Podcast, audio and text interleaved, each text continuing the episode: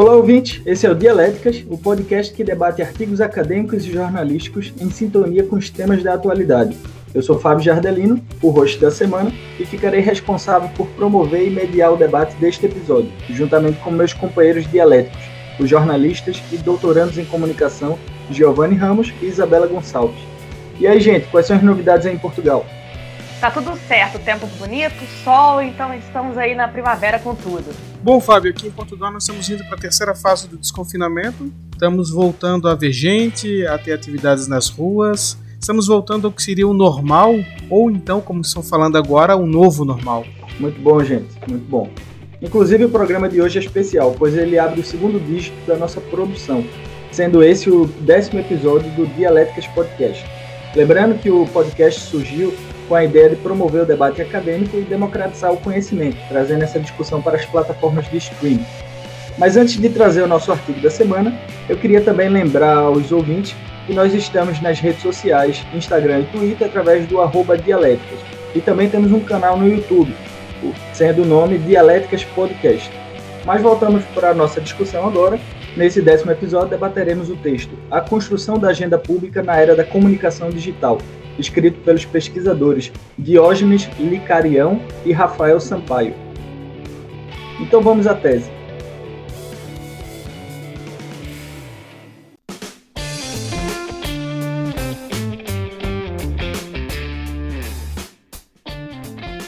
Tese. Então, gente, eu acho que a teoria do agendamento é uma das mais peculiares dentro da comunicação, uh, principalmente por ela ser uma teoria meio subjetiva e que é difícil muitas vezes ser comprovada. Uh, o artigo, nesse ponto, ele é certeiro em sua metodologia porque ele traz resultados antagônicos uh, de estudos que foram feitos durante esses 40 anos que essa teoria existe. Para quem não sabe, o que está escutando agora, essa é uma teoria que foi desenvolvida em 1970 pelos autores uh, McCombs e Shaw, e a partir disso, desde 1970 já houveram várias, vários estudos, inclusive um estudo de 1975 que dizia que essa teoria, ela na verdade era o inverso do que ela se propunha a ser. Mas deixa eu explicar um pouco o que é essa teoria. Ela é basicamente uh, uma teoria que explica como os fluxos de informação partem uh, da mídia, uh, dos jornais, por assim dizer, para o público, formando assim uma opinião pública. É como a gente está acostumado a escutar no, no imaginário da população, né? A gente escuta muitas vezes as pessoas falando, ah, tal, tal jornal é, moldou a opinião das pessoas, ou tal, tal jornal é, fez com que as pessoas pensassem dessa forma. É mais ou menos isso, certo? Mas dentro da comunicação, esse estudo é, da, do agendamento, ele é muito complexo, porque a gente não consegue, às vezes, obter resultados uh, satisfatórios que comprovem realmente essa teoria. E aí, é, é, nesse artigo, a gente consegue entender isso, a gente consegue entender que existem vários uh, estudos que são exatamente o contrário a essa teoria.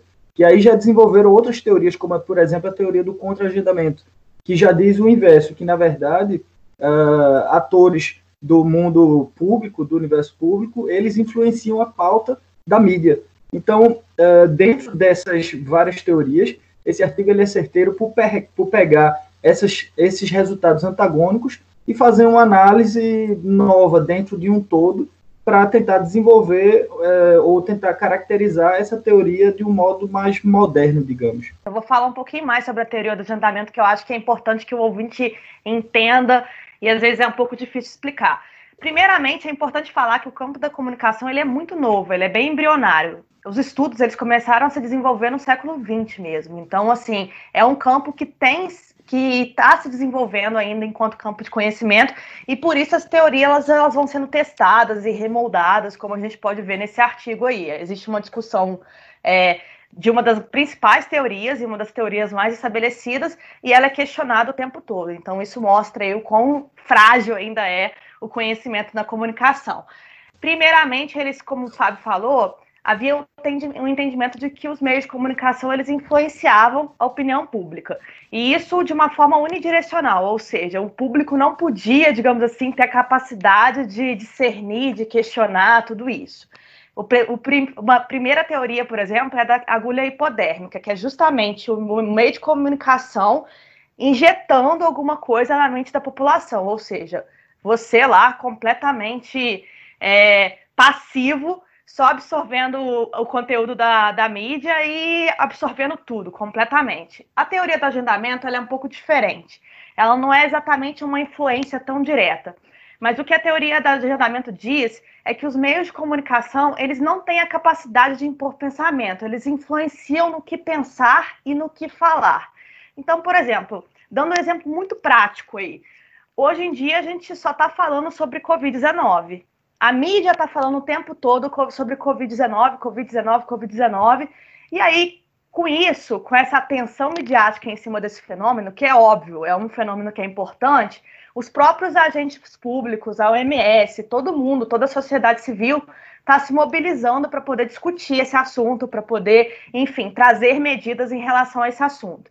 Da mesma forma, todos os anos, sei lá, acontece queimadas na Amazônia. Mas o ano em que a incidência foi maior é, e foi muito problematizada pela mídia isso trouxe atenção internacional e aí todos os órgãos públicos começaram a questionar esse fenômeno. Então isso tudo mostra que quando a mídia, os meios de comunicação tradicionais, eles começam a dar muita atenção para um fenômeno, isso influencia em toda a agenda política.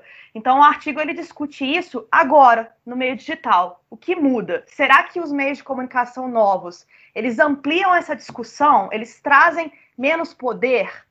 Ou será que os meios de comunicação tradicional, tradicionais, como por exemplo a Globo, a Folha de São Paulo, eles continuam tendo todo esse poder de agendamento que eles tinham antes. É isso que se discute aqui nesse artigo. Bom, o que eu tenho a dizer sobre esse artigo? Acho que vocês já falaram muito bem sobre a questão da, do que, que é essa teoria do agendamento, essa influência da comunicação na conversa das pessoas no dia a dia. E lembrar que antes da teoria do agendamento nós tivemos a teoria hipodérmica, que dizia era uma visão ainda mais simplista e mais utópica sobre o poder da comunicação. Simplesmente entendia-se que a comunicação tinha o poder de manipular as massas, passando por debaixo da pele, chegando diretamente atingindo a população. Isso não funciona. E o que, que, é importante desse artigo? Ele quer retrazer essa discussão a partir das, dos fatos atuais, que é o que? Nós temos o Big Data, ou seja, uma grande, um, grande informações, uma grande quantidade de dados que a população tem à disposição, e nós temos ainda a questão da internet. Nós não podemos não falar sobre como a internet mudou a situação. Foi comentada aqui a situação do contra-agendamento, e eu, também a Bela falou sobre a, a influência da população, e ela também está pautando os mídias.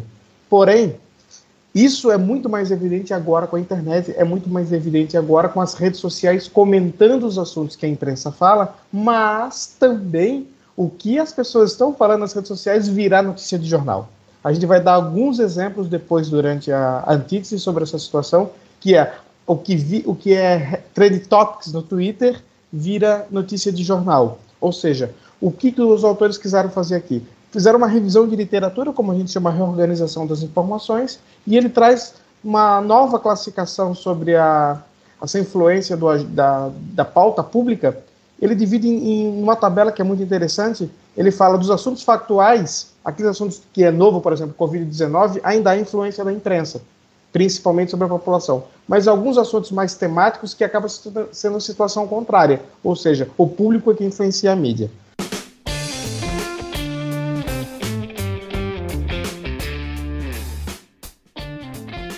Antítese. Bom, antes de entrar no artigo de fato, eu queria uma opinião um pouco mais elaborada sobre a teoria do Agenda Setting uh, quanto à construção hipotética dela. Uh, depois de mais de 40 anos dessa teoria, uh, ela já foi objeto de pesquisa de várias, vários estudos, entre dissertações, teses, artigos científicos. mas temos resultados bastante distintos quanto, quando analisamos cada um deles. Inclusive, os autores eles fazem essa discussão na página 5 do artigo, quando falam que, abre aspas, a mensuração de correlações apenas mostra que duas populações diferentes, no caso a mídia e o público, percebem de maneira simultânea que determinados temas possuem maior saliência na agenda pública. Entretanto, não mostra que uma dessas populações começou a projetar saliência sobre um tema e, em seguida, a outra passou a incorporar essa atribuição de importância. Então, eu queria que vocês dois falassem um pouco sobre essa subjetividade uh, representada nesse tema, uh, começando pela Isabela.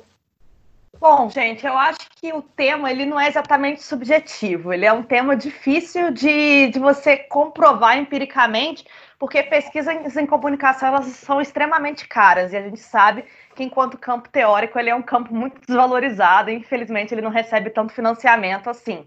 Então as teorias elas não conseguem ser comprovadas justamente por conta disso. Como é que você comprova que a mídia influencia a opinião pública ou o debate público, por exemplo. Você comprova isso através de teste empírico, ou seja, o próprio pesquisa de recepção mesmo do, da população, como que uma população recebe um tema, a influência disso na população. É muito difícil você comprovar isso empiricamente. Você precisa de dinheiro para isso. E por isso que a teoria do agendamento é tão é, difícil de ser comprovada no final das contas, porque os teóricos eles propõem modelos, eles discutem trazem revisão da literatura, mas é muito difícil você comprovar isso empiricamente. Então, de certa forma, isso mostra uma lacuna aí do campo em relação a financiamento de pesquisa mesmo. Não é que a teoria do agendamento seja subjetiva ou esteja errada. A questão é, para você conseguir comprovar é muito difícil porque as pessoas são muito diferentes, tu tem que ter um, um número de pessoas muito grandes, são muitas variáveis, é complicado. Porém, é importante dizer o seguinte: você não vai ter aquela exatidão, até porque nossa ciência não é exata, mas é fato que nós temos uma influência da, da comunicação, dos mídias, na, na, no agendamento, ou seja, na, no debate, no que as pessoas estão conversando nas ruas, nos bares, nos cafés. Isso, isso já foi comprovado. Agora, detalhes de como ele funciona, a gente nunca vai ter uma exatidão. Isso que é importante dizer. Bom, agora uma questão que foi trabalhado também no artigo, na página 17, uh, ah, onde eles trazem a discussão que acabamos de falar, acabamos de ter, vocês comentaram um pouco sobre ela, onde é possível afirmar que o sistema político formal recebe uma grande atenção eh, e cobertura do jornalismo e que por isso ele tem mais poder e capacidade para agendá-lo, ou contra-agendá-lo, no caso, uh, em inúmeras situações, certo? Uh, então, por exemplo, uh, em diferentes pesquisas no cenário brasileiro, nós podemos perceber a quase inexistência de representantes da sociedade civil nos veículos de maior audiência, enquanto a cobertura política ocupa considerável parte desses veículos, certo? Uh, estruturalmente, eles ainda tendem a se con concentrar nos atores políticos uh, com cargos formais uh, no sistema político que a gente vive no Brasil. Então, Gil, eu queria que tu comentasse um pouco sobre essa questão, principalmente o momento que vivemos hoje, com essa bipolarização entre o nosso presidente e alguns representantes da mídia tradicional. É, na verdade, eu faço uma crítica à, maneira como a imprensa brasileira trabalha esse assunto. Não que a política não seja o assunto principal, isso é no mundo todo. A editoria de política ela domina os jornais nacionais. E é obviamente que quem tem um cargo automaticamente já tem um microfone. Ele já tem um microfone natural, ele, o que ele falar vai ser importante. E agora nós estamos no período de redes sociais o diário oficial do presidente dos Estados Unidos é o Twitter. Então não dá mais para simplesmente a imprensa não, não ficar dando tanto microfone, porque ele já tem um microfone. A questão, é, na minha opinião, uma crítica que a gente tem que fazer é a falta dos outros agentes. No Brasil, a gente vê muito pouco entidades, representantes da sociedade civil com o mesmo poder de microfone. Quando é o presidente de uma federação de indústrias e empresas, ele consegue ter a voz. Agora, outros setores fica realmente muito difícil conseguir falar. E aí talvez seja um, um problema da mídia nessa cobertura e também talvez um problema da própria sociedade que dá pouco espaço para a sociedade civil participar. Acaba deixando a, a sociedade acaba sendo controlada por sempre os mesmos agentes. Há, pouco, há pouca democracia nesse caso, eu diria. Acho que isso é sim um problema. E claro, quem tem um cargo público vai ter um poder natural de fazer esse contra-agendamento e de fazer esse, e não é só mais um contra-agendamento. A gente vai falar disso daqui a pouco mas na verdade hoje eles pautam, eles agendam, eles meio que comandam. No caso dos Estados Unidos é bem explícito, ele comanda a pauta pública, muitas vezes é o governante que faz isso. Bom, eu acho que no nosso segundo episódio a gente falou um pouco sobre isso. O problema do jornalismo hoje seria o jornalismo declaratório. A gente falou sobre isso no episódio da desprofissionalização do jornalismo. Isso a gente vê é, um fenômeno da, da personalização de agentes públicos, ou seja, cada vez mais você mais fala sobre o indivíduo do que sobre agendas políticas de importância. Então é quase como se o indivíduo ele, ele adquirisse uma, uma figura, tipo assim, um, uma configuração central dentro dos fenômenos, isso dá muito poder à figura, de certa forma.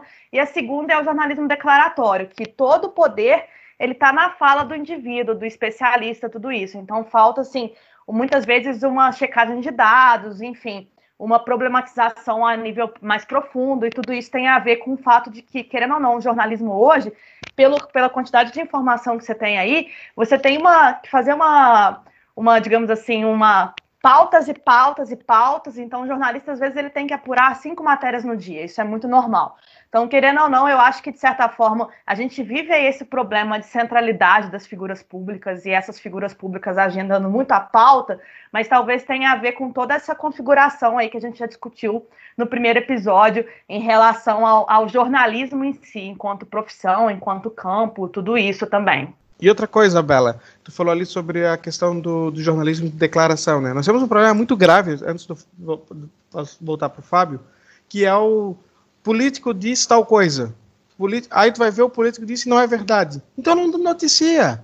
Ou noticia, político mentiu e disse uma informação falsa. Agora dá uma notícia que não checar, o político falou alguma coisa, o jornal vai lá e publica direto. Não, primeiro tu checa, depois tu publica.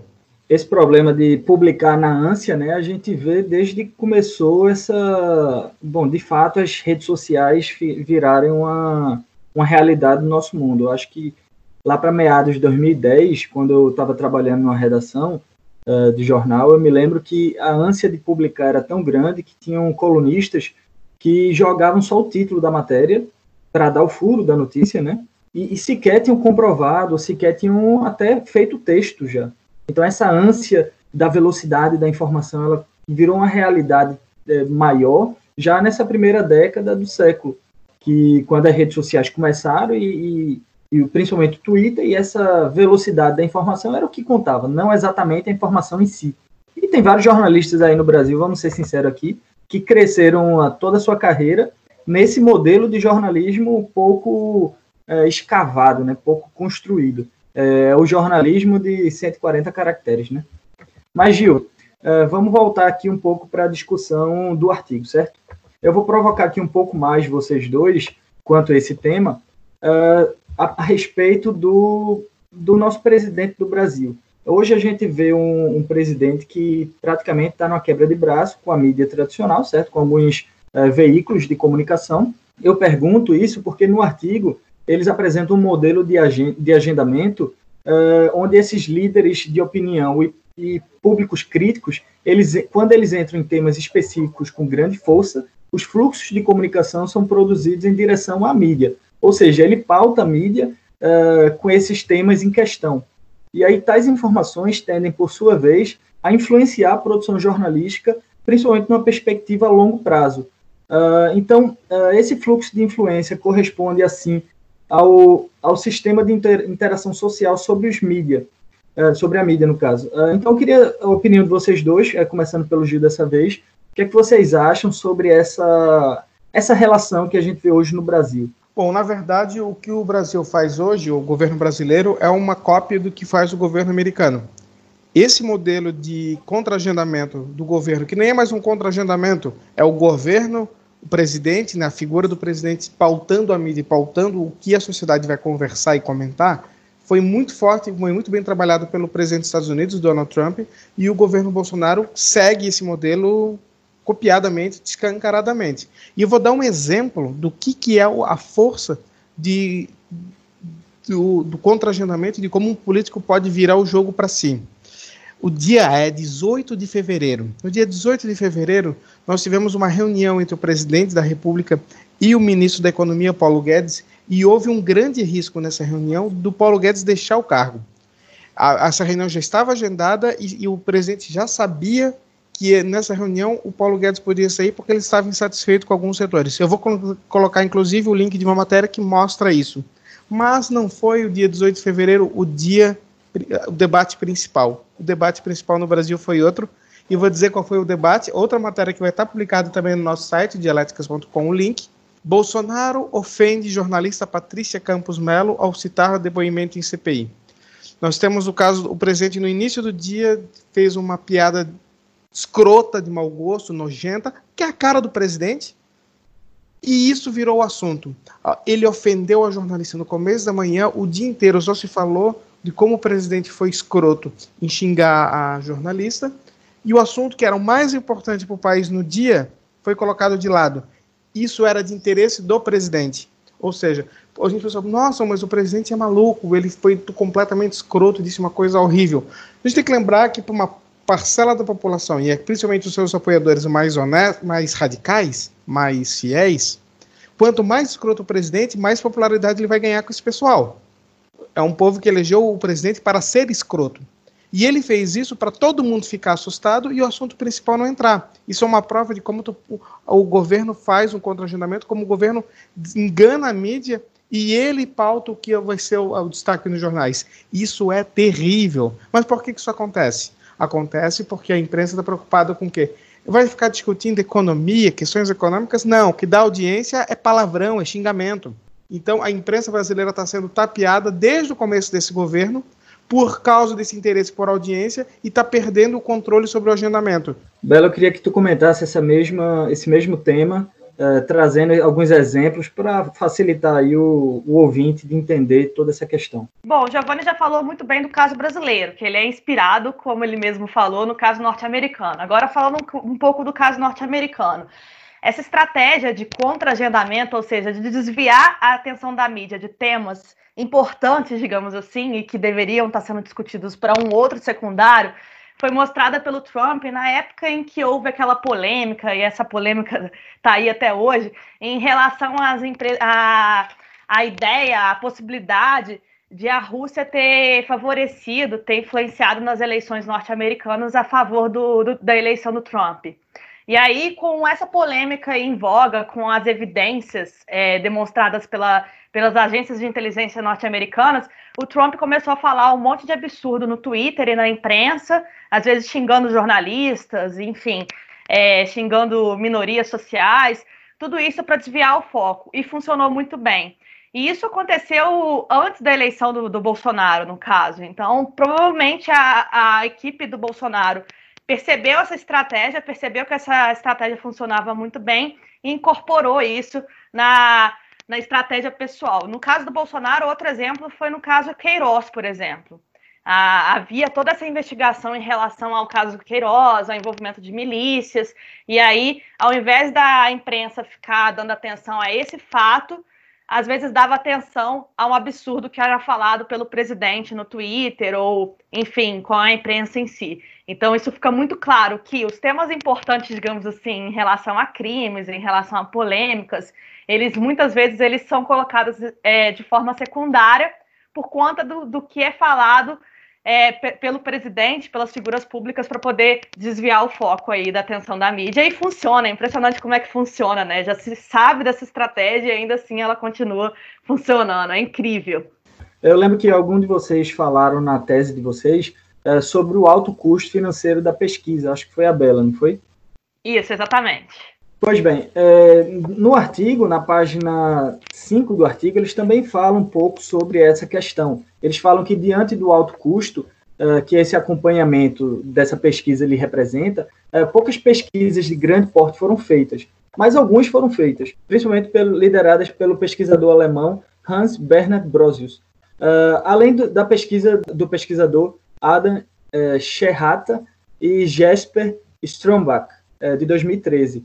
É, porém, essas duas pesquisas elas foram meio que antagônicas e elas, as duas, elas são é, extremamente contra a teoria original do de 1970.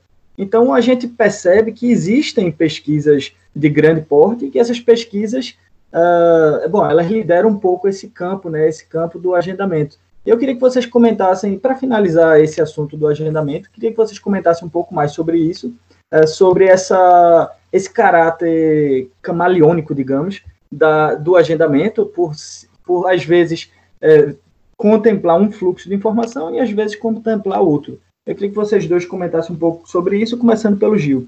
É muito complicado. É muito complicado falar sobre isso porque nós estamos falando de, um, de uma coisa que não é só, além de não ser uma ciência exata, é uma ciência, como a Bela já falou, é difícil de pesquisar, é difícil de conseguir obter os dados e nós estamos numa, num período de uma mudança muito radical.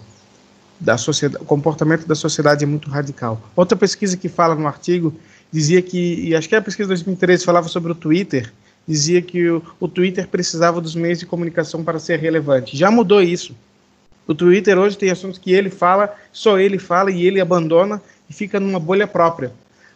É muito complicado trabalhar com esse assunto. A minha área de pesquisa também está complicado, porque além de ser difícil confirmar os dados, ela muda demais o cenário de um dia para o outro. Então, não dá para esperar exatidão. Se alguém está esperando exatidão nessas, nesses resultados de pesquisa, realmente vai ser complicado. Eu acho que muda muito também porque os sistemas midiáticos eles são muito distintos. Você vê, por exemplo, a mídia do Brasil é completamente distinta da mídia europeia, que por sua vez é completamente distinta da, da mídia norte-americana. Então são muitas variáveis aí envolvidas. Tem o um momento histórico, tem o grau de literacia midiática da população, tem o próprio grau de penetração da mídia. No caso, por exemplo, da mídia brasileira, você vê que ela é dominada por sete famílias. Isso dá um poder de muito grande à mídia. Por outro lado, em outros países já poderia haver, por exemplo, uma pluralidade maior de agentes midiáticos aí. Então, tudo isso influencia, de certa forma, no agendamento, no poder desse agendamento. Então, em alguns casos, pode ser que o agendamento ele seja mais comprovado de forma palpável, de forma mais forte, etc. Em outros, não. Mas isso tudo tem a ver com todos esses fenômenos que a gente está falando aí. Por isso que é uma teoria, de certa forma, um modelo que ele se aplica em determinadas situações, em outras não. Então, assim, não quer dizer que o modelo esteja equivocado. Não. Ele, ele é um modelo complexo, é só isso, de certa forma. Ele não é um sistema fechado, como a gente fala aí na física. Existem várias questões, várias forças aí envolvidas.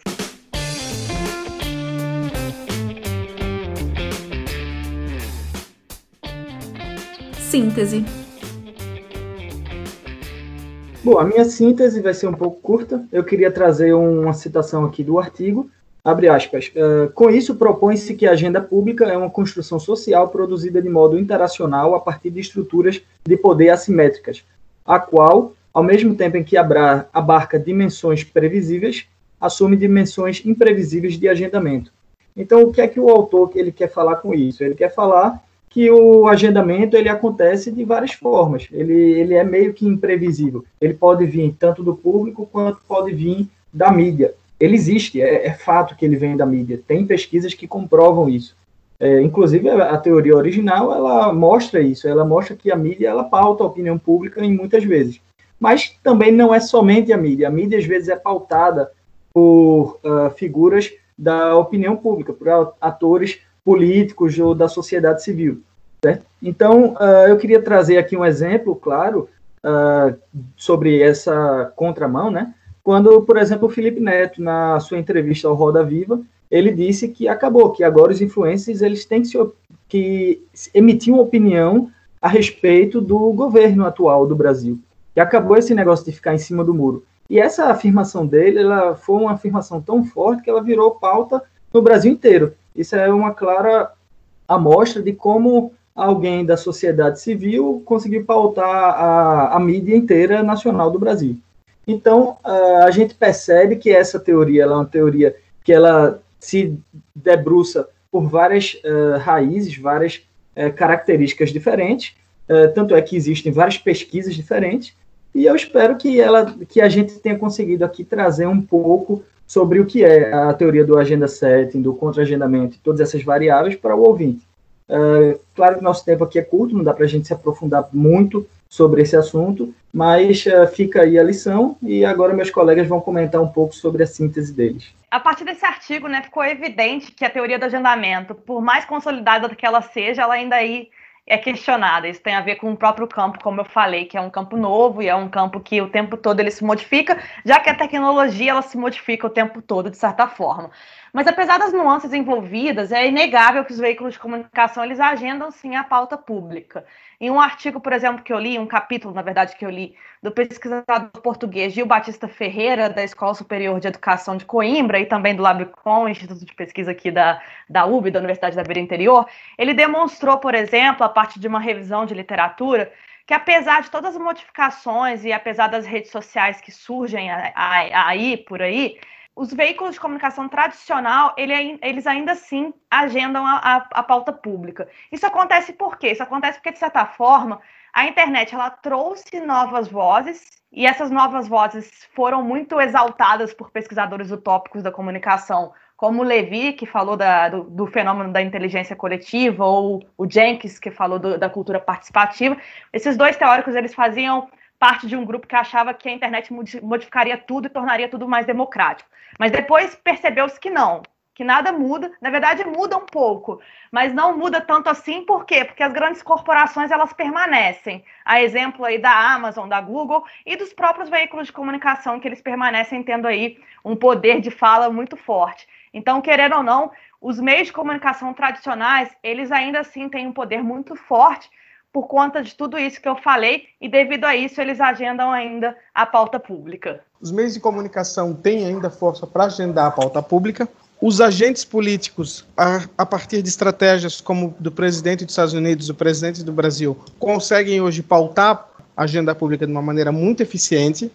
E a sociedade civil organizada, representantes de setores da sociedade, ainda não consegue isso. Eu acho que, como síntese, eu coloco a necessidade de a gente reorganizar esse debate público e tornar ele mais plural. Como falou muito bem a Bela, a internet ajuda nisso, mas ela não resolveu todos os problemas. A gente precisa é criar mecanismos para que tenha uma, uma pluralidade e um equilíbrio maior entre as forças nesse debate. Se a gente conseguir ter representantes do setor econômico, da sociedade civil organizada, agentes públicos e mídia em equilíbrio pautando o debate público, nós vamos chegar numa sociedade melhor. Seria isso.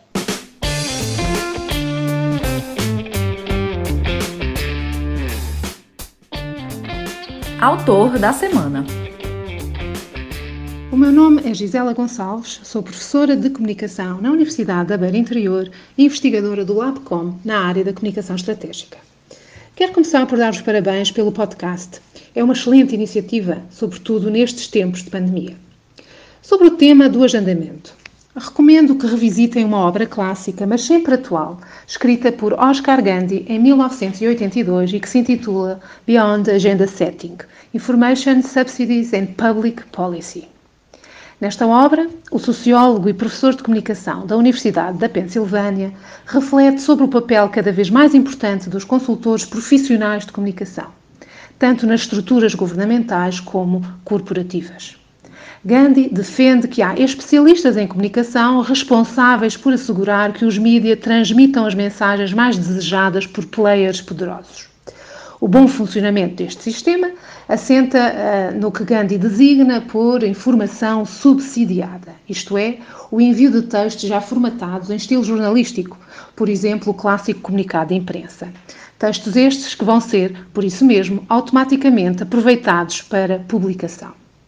Na sua investigação, Gandhi demonstrou que as fontes de informação, sejam elas governos, políticos ou empresas, estão interessadas em fornecer dados que reduzam, no fundo, o trabalho jornalístico. Dessa forma, aumentam o controle sobre as notícias, diminuem as reportagens de investigação e controlam os temas abordados na agenda pública são, no fundo, tentativas de exercer influência sobre as ações dos outros através do controle do conteúdo e do acesso à informação. Por que é que eu considero esta obra importante?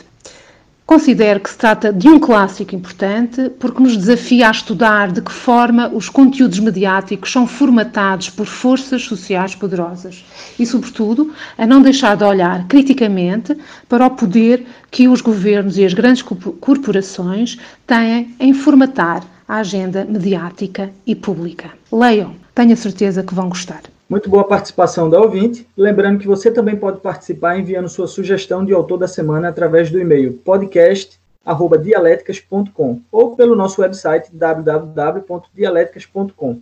E antes da despedida, eu queria chamar o Giovanni Ramos, que será o mediador do programa da semana que vem e terá o privilégio de sugerir o próximo texto que iremos debater.